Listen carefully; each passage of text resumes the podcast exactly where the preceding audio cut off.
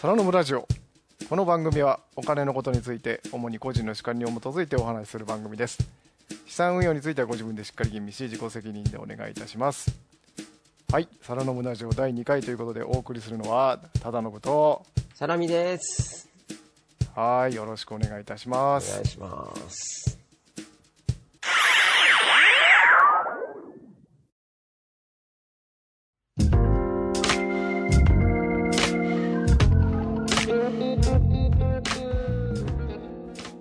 いうわけでちょっと時間が空いてしまったんですけれども今回は第2回ということでやっていこうと思いますはい。えーっと今日はですね、まあ、お金の話っていうんであの収入を収入というかあの貯金を増やすみたいな話をしていきたいと思うんですけれども、なんか誰しもお金の話をするっていうとあのお金を増やしていきたいっていうふうに思うのが、まあ、最初だと思うんですよね。であのお金を増やすにあたって、まあ、どういうふうに増やしていこうかなっていうのを考えると思うんですけれども、まあ、よく言われるのがあの2種類あると思うんですよはい。お金の増やし方っていうのが。ほうほう。で二種類ですねえ2種類ですね、えー、と1個目が、まあ、単純にお金の入ってくる収入をまあ増やしてあげるっていうのとうん。もう1個があのお金が出てくる、まあ、出口側を絞るみたいな感じですよね。うーん。なんであの自分の持ってるお金の量をあの風呂桶みたいな感じに例えるとあの風呂桶に上からこう蛇口で水道でこうジャバジャバジャバジャバと水を入れてるんだけれどもうん。こう底の方で穴が開いててそこからこう水がへ出てってると。そうすると当然あの底の穴が大きくて出てく量が多ければだんだんだんだん水位は減っていくしうん。減ってく量以上に上からこう蛇口をぐわーっと線を開けてドバドバ入れてあればまあ増えていくっていうようなまあ単純な感じになると思うんですけど、うんなんで方法としてはだから上の蛇口を大きく開けるか下の底の線をこう締めてあってあの減ってく量を抑えるかっていうことになろうかと思うんですけどうん。でこれどっちの方がえっ、といいかなっていうのが、まあ、え結構議論になったりするんですけれども、まあ、セオリーとしては節約の方がいいよっていう、まあ、手を最初につけるなら節約から始めた方がいいよっていうふうになりうん。なるんですよね、でその理由っていうのが、まあ、なぜかっていうと節約っていうのは基本的には1人でやって1人で完結するんですよねうん。うん。何かを買いたいっていう時に吟味して自分でそれを必要ないって判断してやめれれば自分の手元にまあお金は残るっていううん。感じになるんですけれどもはい。あの収入を増やすってなるとお金を稼ぐってなると誰かのところからお金を自分のところに持ってくるっていうことになるんでうん。そうすると自分に対してお金を渡してくれる人がいないとこれ成立しないんですよねうん。そうなるとあのわ自分にお金を渡してくれる第三者が必要になるんでこれで自分一人で完結しないんですよねうん。なんで、えー自分一人で完結できる節約からまあ手をつけた方が簡単だよっていう話が、えーあったりしますただで節約から手をつけましょうっていうのはいいんですけどはい。これにちょっと弱点というかあれがあって、まあ、節約って、まあ、空見さんどんなイメージあります？えー。ニュアンスというかケチみたいな。ですよね、まあ、ケチだったりとか節約しんどいとかこう、鶏肉を他の、こう、1グラムで見極めてどっちがやるか、みたいああそうですねあのスーパーを巡るとかね、な。うん。まあ、こまめに電気消すとかね、はい。そんなに、うんなんであの節約っていうとどうしてもあの苦労が伴うであるとかうん。しんどいとか、まあ、そういうイメージがつきまとうんでなんかそれをちょっと少しでもあのポジティブに捉えられないかなっていうのを、まあ、考えてみましたっていうことなんですけども、うんうんで節約するにもいろいろあって、まあ、削りたい安いところっていうから削るっていうのがまあ手始めかなと思うんですけれども、はいはい。結構節約から入るっていうと、あの変動費から減らしちゃう人が結構多いような気がするんですよね。んでまあ、変動費と固定費ってあって、まあ、さらっと始めちゃってますけど変動費っていうのはあの日々変動する我慢すれば止まるしうんうん。そうでなければ払っちゃえば減るしって、まあ、単純なやつで固定費っていうのはまあ黙ってても定期的に出てくる、まあ、月々出てっちゃうとかそういう支払いなんですけれども。うんうん。これ変動費の部分を削ってしまうとあのどうしても我慢が必要になっちゃうんで。うん。結構きついんですよね、まあ、日々買ってるコーヒーをやめましょうってなるとあの毎日コーヒーを我慢するっていう作業が必要になるわけじゃないですか。はいはい。そうするとなんていうんですかねこの節約のコストパフォーマンス的にそれって果たしていいのかなって毎日あ我慢しなきゃあ買いたい飲みたいけど我慢しようそれってちょっとなんか精神衛生上あのあんまりよろしくないんじゃないかなとうん。思いまして。でか勧誘とかの話を聞くと、一日コーヒー一杯我慢すればいいんですよっていうあそうなんですよ。そうなんですえーあの保険会社の方とかがよく言われますよね。あー1日コーヒー1杯分で安心が買えますみたいな。その一杯のコーヒーが大事。そうなんですよ。だからコーヒー一杯にその癒されてるとかこうあの幸せを感じるとかこうそういう効能を感じているんであればあのそれはまあ削らなくてもいいんじゃないかなと、それはもうその人本人しかわからないんですけれどもそこに本当に価値を感じているんであれば削る必要はないと、まあ、私は思いますということですね。うん。そうですね。なんで、はい、なんで基本的にはあの固定費って言われる月々出てくやつを、まあ、精査して削っていくっていう風になると思うんですけども、うんうん。これも結構痛みというかしんどさが伴ったりはするんですよね。だから月々出てくっていうと、まあ、例えば携帯代だったりとか。うんああなるほど。携帯代とかも、あのー例えば大手の3キャリアから格安 SIM に乗り換えるっていう最初の辛さはあるんですけれども、うん1回やってしまうと例えば、まあ、月5 6千円払ってたのが格安 SIM で、まあ、2 3千円になったとするじゃないですか。はいはい。そうすると単純に月2 3千円が浮くわけですよね。うん。でもこれってあの最初に手続きするときに結構、まあ、大変なんですけどあとは黙ってても月々2 3千円が自分の手元に残るっていう感じになるんですよね。うんなんであの固定費の削減っていうのはおすすめです。週2000円給与を毎月増やすよりもあの出てくお金を2000円減らした方のが、まあ、結果的には同じだってことですね。そうですね。楽な部分っていうののはあの支出を減らす一人でできるから。ああそうですそうです。うん。まとめていただいてありがとうございます。え2000円稼ぐっていうと2000円給料増やすってこれ結構大変じゃないですか、え大変ですね。ないですもん給料。まあ、サラリーマンの人でだとしたらなかなかこうあ賃上げ交渉みたいなのをこうしなきゃいけないかもしれないですし、これ自営の人とか個人事業主の人になるとまた話が、えー、とちょっと変わってきてあの企業とかでもそうなんですけど、あの収入増とコストの削減とどっちの方がこれ例えば1万円のコストダウンと1万円の収入増これイコールですかみたいな話があるんですけどあのサラミさんご存知ですか？ああ知らないです知らないですあこれそんな難しい話じゃないですけども、えっと、例えば1万円あの収入が増えたとするじゃないですか、はい。そうすると1万円丸々収入になるかと思いきや1万円稼ぐためにはそのコストが必要になるわけですよね。これ業種によっても違うんですけどだから小売店なんかだとその何かを売って1万円もらいました。でもその何かを仕入れてる原価とかがあるわけじゃないですか。はいはい。そうすると大体じゃあ,、まあ、あらあらあらでやると1万円もらいました。でもこれ原価が2000円ぐらいで仕入れてます。あなるほどなるほど。なるほどなるほど。そうなんです。でさらに、まあ、1000円ぐらいお店を借りてる代金だったりとか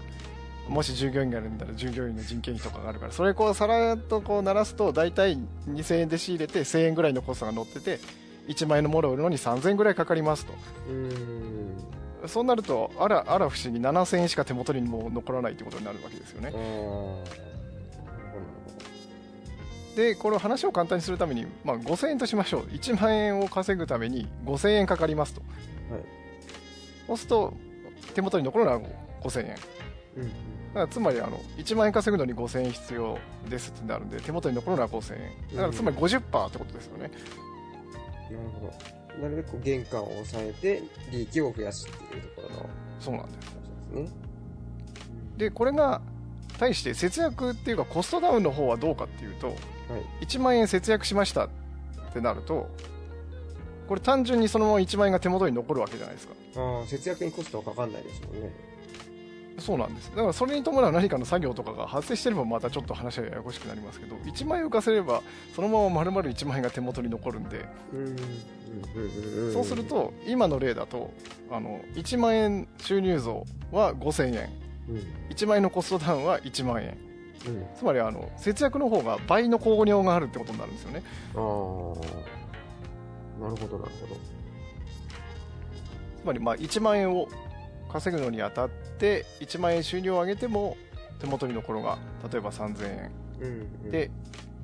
コストダウンすると1万円そのまま浮くってなるとコストダウンのが3倍以上も効果が高いっていうことになるんですよねうん。なんであの多分あの企業勤めの方なんかは盛んにコストダウンしろコストダウンしろって言われて心当たりがある方もいると思うんですけども 実はなんかそういうからくりになってるっていう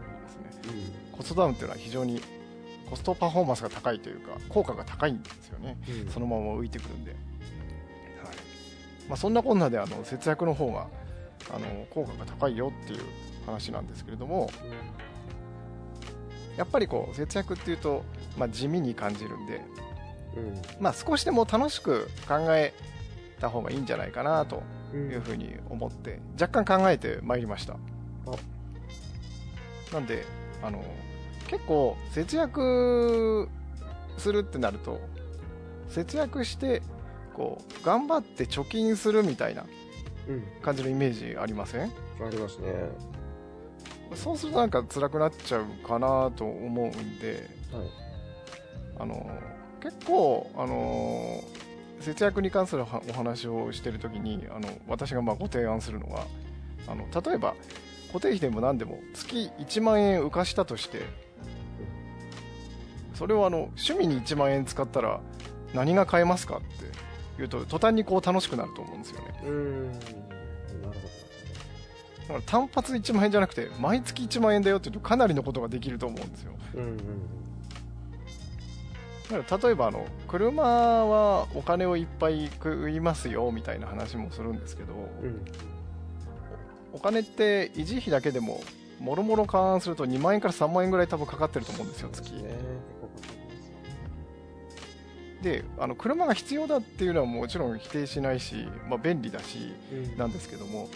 その結果手放さないにしても月23万円浮かしてそれを趣味に使うのと車の便利さっていうのを天秤にかけて考えてみると若干考え方変わるかもしれないなと思うんですよね。うん。なんかね、いつも車があるのが当たり前だから、え、車なくなったら何にもできないじゃん、みたいな感じがありそうなんですけど、でもね、いざ外してみると、あ、こんなんでいいんだ、みたいな。もちろんなんか我々住んでるところは結構田舎の方なんで車がないと話にならないっていう部分はあるんですけれどもそうですね、で部分的には山奥っていうのもありますからね。あそれでもあの例えば、えー車を手放してみてあのタクシーを使うでタクシーで月23万円っつったらそんなに多分使うかなっていうところあると思うんですよね、ん。まあこれはあのちょっと若干極端な例ではあるんですけれども。だから家族と一緒に住んでるんであれば、まあ、台数を減らしてみるとか。っていう選択肢はまああるかなと思います、うん。まあまあこの辺はあの家族構成とかによって、まあ、一例として車の維持費っていうのを出してきたんであの絶対車なんか手放せよっていう話ではないんですけれどもなんで、えー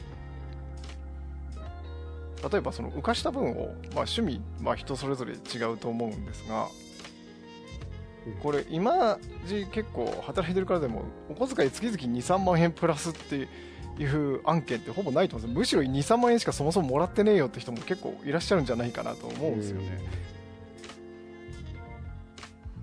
でそうなると、まあ、例えばあの私なんか今あんまりですけどあの自転車なんかをちょっと趣味にしてる時期があってうん。毎月2万円の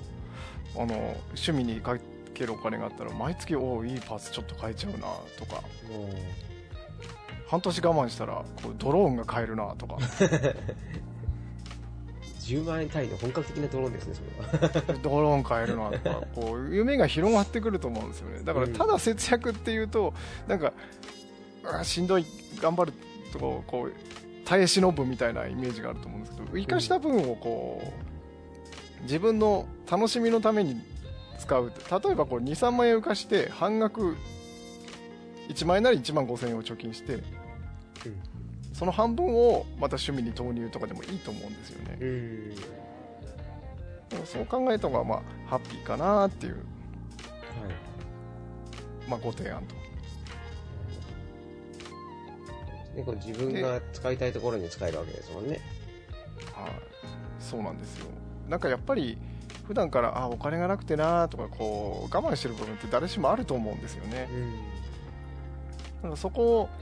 あの節約した分でどうしたらそれに手が届くかなって考えるとなんかちょっと楽しいことになるのかなっていううん。気がするんですよね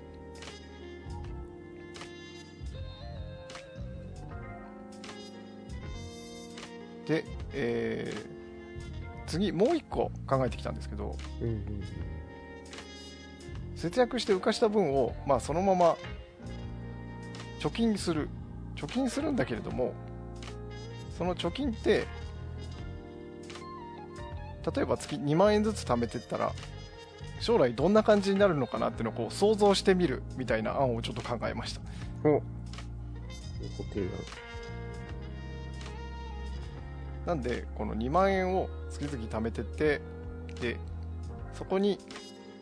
年間、まあ、例えば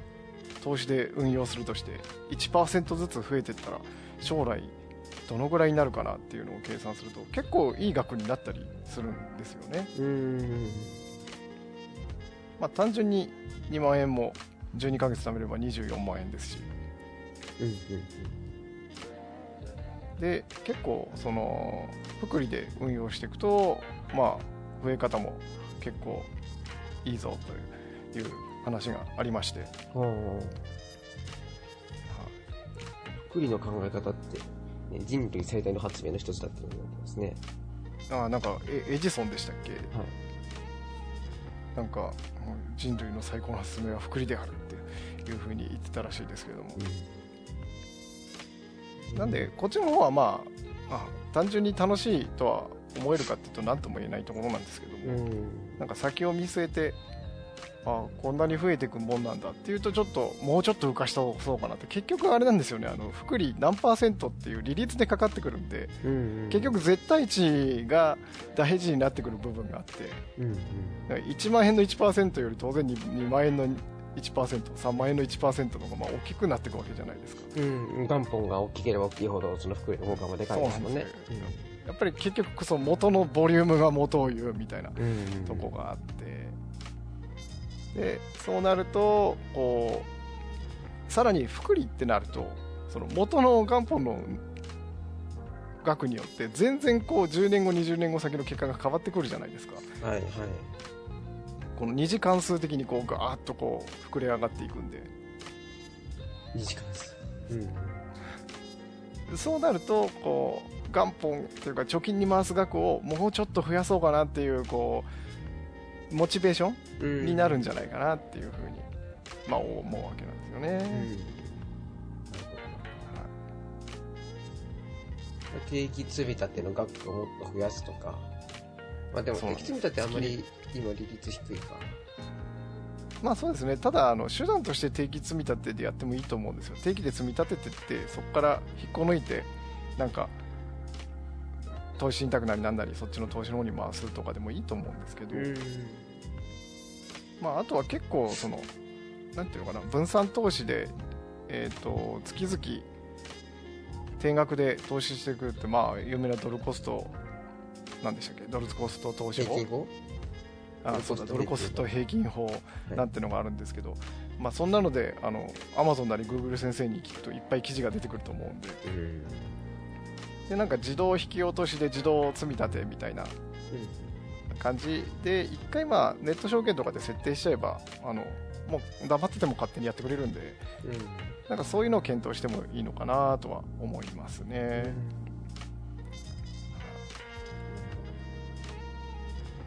まあそんな感じで今日はあの貯金を増やすならまあセオリーとしては節約から入るのがいいぞっていうのとうん。節約っていうと辛いんだけど、まあ、ちょっと楽しくやれたらいいなということで2つほど浮かしたお金をまあ趣味に使う。全額でも半額でもいいんですけどもはい。趣味に使ったらこんなにハッピーになるぞっていうご提案ともう一つは、えー貯めれば貯めるほど将来に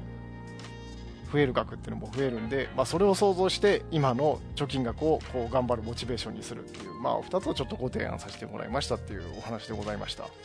ありがとうございます。はい。まあ、田辺さんいかがだったでしょうか？何かご意見ご感想とございましたら。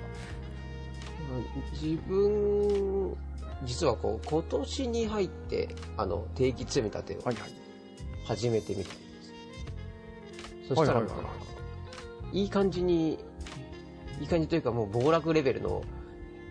やつでお株価が落ちてしまったんで、あこれは逆に買い時だなっていう、いいタイミングで始めたなっていうう感じですけど、んうんうん。ああ、そうですね。まあ始めるタイミングうん、難しいんだなっていうのも。うんうん。結局個人的には始めるタイミングっていうのはあの考える必要がないというか考えない方がいいと思っていてうん。なんかそれが一つのまあドルコスト平均法の魅力かなとも思うんですけどうん、うん、結局積み立てててもあの暴落すると普通ああ買わなきゃよかったって思考になるんですけど、うん。うん、ドルコスト平均法だとあの暴落すると多く買えるじゃないですか今度うん。はい、買いますね。だからこうちょっと気が楽みたいなうん。おいっぱい買えるぞ今のうちにみたいな。で、ね、株価がどんどん、そこからまた回復していけば、必然的にえ上がっていくわけですもんえそうなんね。ですよ。うんまあだからあの前提としてあの将来的にはあの上がらなきゃいけないんですけどその投資先を選ぶものとして。だからそのままグーンって下がっていっちゃうとまずいんであの個別株にこう一本やりでドルコスト平均法とかも全くお勧めしないですけれども恐ろしいです、そんなの。はいなんでこう何を買ったらいいかは結構あのたくさんあ本が出てるんでうんあの調べていただければいいかなと思うんですけれどもはい。はい。じゃあ今日はまあこんなところですかね。はい。ありがとうございます。はい。えー、とではお決まりのやつを言ってみます。はい。えーこの番組は個人の主観に基づいてお話しています。番組中に登場した商品を購入して損害があったとしても我々は責任を一切取ることができません。ご自分でよく検討し自己判断で、えー投資をしていただければよろしいかなと思います。では最後までお聞きいただきありがとうございました。ありがとうでございました。は次回の配信まで、えーさようなら